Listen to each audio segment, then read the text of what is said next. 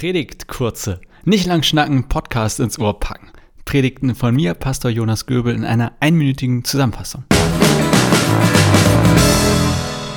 Das ist neu, das ist quasi, naja, wahrscheinlich nicht eine wirklich neue Idee, aber etwas Neues Digitales, was ich mache.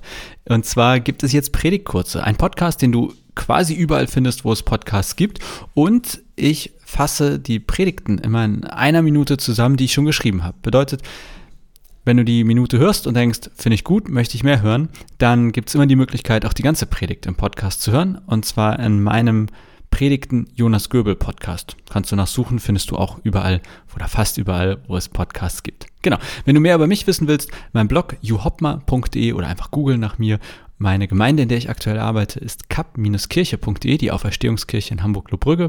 Und du findest mich auf Facebook, Twitter, Instagram, YouTube und dergleichen. Ähm, und ich habe auch zwei Bücher geschrieben, Jesus, die Milch ist alle und Jesus Füße runter. Also du findest eine Menge über mich.